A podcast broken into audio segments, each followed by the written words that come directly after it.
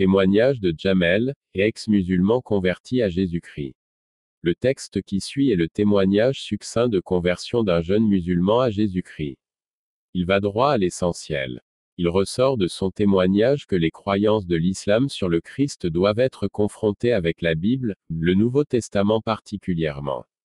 Nous souhaitons une bonne lecture à tous. Depuis ma naissance, j'étais imprégné de la culture musulmane. À partir de 12 ans, j'avais commencé à pratiquer l'islam, religion de mon pays et de ma famille, tout en condamnant sévèrement la chrétienté. Mon but était alors de ressembler, ou plutôt d'imiter le plus possible Mohammed, le fondateur de l'islam. Je jeûnais souvent, je passais beaucoup de temps dans la mosquée, le lieu de prière du musulman, et lisais tous les jours le Coran, leur livre, saint.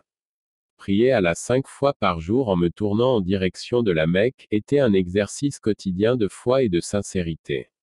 Ma ferveur religieuse prenait de l'ampleur pendant le ramadan. Je rêvais de pouvoir un jour faire un voyage à la Mecque, lieu saint de l'islam, l'expérience suprême pour le musulman. Ma foi aurait atteint son apogée. À l'âge de 18 ans, je suis venu en France pour faire des études en physique, chimie et mathématiques, à l'université de Caen. Là, je fus contacté pour la première fois par une femme chrétienne qui tenait un stand biblique au restaurant universitaire. Je n'espérais pas plus, car enfin j'avais l'occasion de prêcher l'islam à un chrétien. Jusqu'alors, je ne savais rien au sujet de la Bible, sinon qu'elle était falsifiée, selon ce que j'avais appris en tant que musulman. L'islam m'avait enseigné que les chrétiens faisaient de Jésus le Fils de Dieu, et pour moi, cela n'était ni plus ni moins qu'un blasphème impardonnable. Aussi, n'osais-je même pas laisser cette idée effleurer mon esprit, car ça aurait été ma condamnation éternelle. En plus, le Coran affirme ceci, dit, il y a un seul Dieu, il n'a pas engendré, et il n'a pas été engendré, et il n'a point d'égal.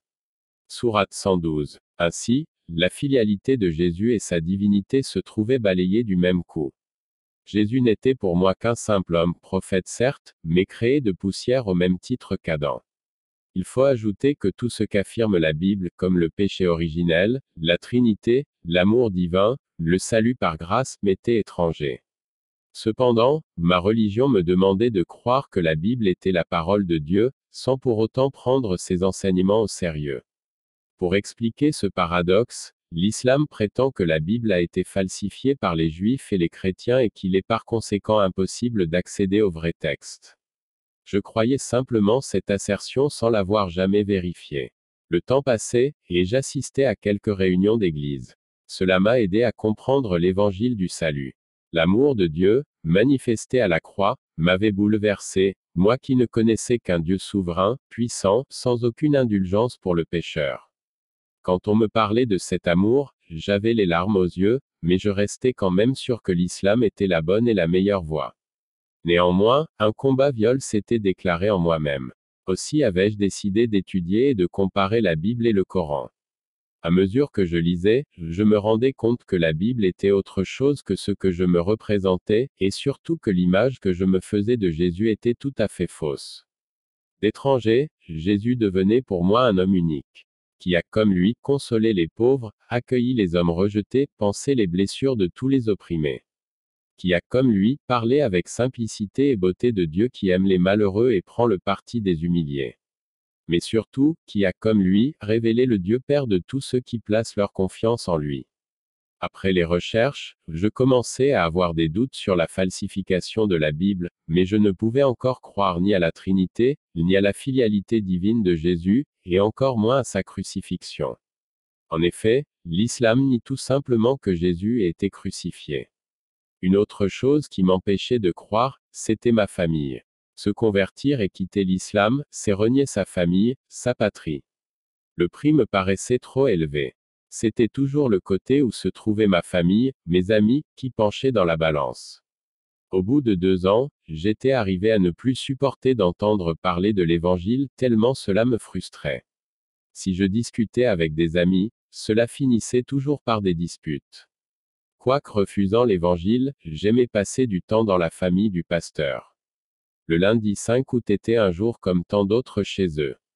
Bien sûr, il fallait encore que j'entende l'évangile. J'avais de plus en plus de mal à résister à l'amour de Christ, mais cette fois-là, je décidai que c'en était trop, et que je ne voulais plus jamais entendre parler de Jésus-Christ. J'insistais que l'on me ramène chez moi. Pour me calmer, je pris le Coran et me mis à le lire. Les paroles sortaient de mes lèvres, mais mon cœur restait sec contrairement à d'habitude. Je décidai donc de dormir. Il était deux heures du matin. Dans mon lit, je commençais à prier à Allah tel que je le faisais chaque nuit, mais le vide m'entourait autant que le silence. Malgré tout ce que j'essayais, je n'arrivais pas à trouver cette paix du cœur que je désirais tant à cet instant. Soudain, poussé par une force invisible, je m'écriai, Dieu, qui que tu sois, révèle-toi à moi. C'est alors que le nom de Jésus se mit à résonner dans ma tête, puis dans tout mon être. La présence de Jésus s'est imposée avec une netteté inouïe.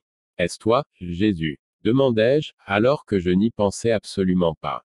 Mon corps tremblait. Si c'est toi Jésus, je t'accepte, ajoutai-je. Le sentiment qui m'envahissait à ce moment est indescriptible. Je sus que Jésus est réellement d'un autre monde, du monde de Dieu. Mais je ne pouvais me résigner à cela. Aussi, immédiatement après, je commençai à crier, non, non, non, parce que je me rendis compte que j'ai dit quelque chose qui allait bouleverser ma vie. Mais je ne pouvais fuir le nom de Jésus, la présence de Jésus avait envahi la pièce. En titubant, je descendais les escaliers pour aller téléphoner au pasteur. Il était 2h15 du matin, lorsque, tout tremblant, je composais machinalement son numéro. Il faut absolument que je parle au pasteur. Ai-je dit à sa femme. Je n'ai donné aucun détail concernant la raison pour laquelle je leur demandais de venir me voir au beau milieu de la nuit. Ils m'ont dit plus tard que par le ton de ma voix, ils pensaient que je faisais une dépression nerveuse. J'étais assis au fond de la salle lorsqu'ils sont arrivés. En voyant le pasteur, je lui sautai dans les bras. Il m'a rapidement demandé ce qui se passait. En sanglots, je lui ai répondu, Il faut que j'accepte Jésus dans ma vie. J'étais alors si ému que je n'avais plus de force dans mes jambes, je m'appuyais donc contre le pasteur pour aller dans son bureau. Une fois que j'étais assis, il m'a répété sa question car il n'avait pas compris ma demande. Je lui répétais alors que je désirais accepter Jésus-Christ dans ma vie. En entendant cela, un sourire illumina le visage du pasteur, et il lui fallut un grand effort pour ne pas sauter dans mes bras. Je connaissais si bien le plan du salut, mais je voulais maintenant qu'il devienne une réalité dans ma vie. Le pasteur m'a demandé si je croyais que Jésus est le Fils de Dieu et Dieu véritable. Oui, je le crois, répondis-je. Crois-tu, Jamel, que Christ est mort sur la croix pour tes péchés, et qu'il est ressuscité pour t'assurer la vie éternelle en lui? Oui, je le crois. À tous ceux qui l'ont reçu, continua le pasteur, à ceux qui croient en son nom, il a donné le pouvoir de devenir ses enfants. Crois-tu qu'il peut faire de toi son enfant? Oui, je le crois. Nous nous sommes agenouillés dans la prière, et j'ai reçu Jésus-Christ dans ma vie, comme mon Sauveur et mon Maître. Quel paix inondait mon cœur, une paix que je n'avais jusqu'alors jamais connue je m'adressai enfin à Dieu comme mon Père céleste, et cela grâce à Jésus qui fut crucifié et ressuscité pour moi. Je n'ai pas évoqué le problème du péché pendant ce témoignage. Mais il faut que je le fasse maintenant pour que chacun comprenne que cela constitue le nœud du problème dans toute religion. Comment un homme souillé, méchant, indigne peut-il se tenir devant Dieu? Le sentiment du mal m'a toujours tourmenté. Mes efforts pour satisfaire les exigences de Dieu restaient vains. Comment aurais-je pu obtenir le pardon pour des offenses inqualifiables? Seul Jésus-Christ pouvait faire en sorte l'impensable devienne possible, que Dieu ouvre ses bras pour m'accueillir dans sa grâce et son amour. Remarque de Enfant du paradis. À la suite de ce témoignage, nous rappelons qu'on ne se convertit pas au christianisme mais à Jésus-Christ. C'est Jésus le Messie qui pardonne et qui délivre du péché, c'est lui qui justifie et qui glorifie, c'est lui qui donne l'Esprit Saint et le statut d'enfant de Dieu à tous ceux qui le lui demandent, c'est encore Jésus-Christ qui est le fidèle berger de tous ceux qui viennent à lui. C'est l'appartenance à Jésus-Christ qui fait de l'homme un chrétien, non l'adhésion à une église chrétienne. Autrement dit, rassurez-vous d'établir une relation de confiance avec le Christ ressuscité et assis à la droite du Père dans les lieux très hauts, c'est lui qui vous donne la vie éternelle dans la paradis de Dieu. Cette relation vous est enseignée dans les évangiles et les épîtres du Nouveau Testament. Que Dieu vous bénisse abondamment.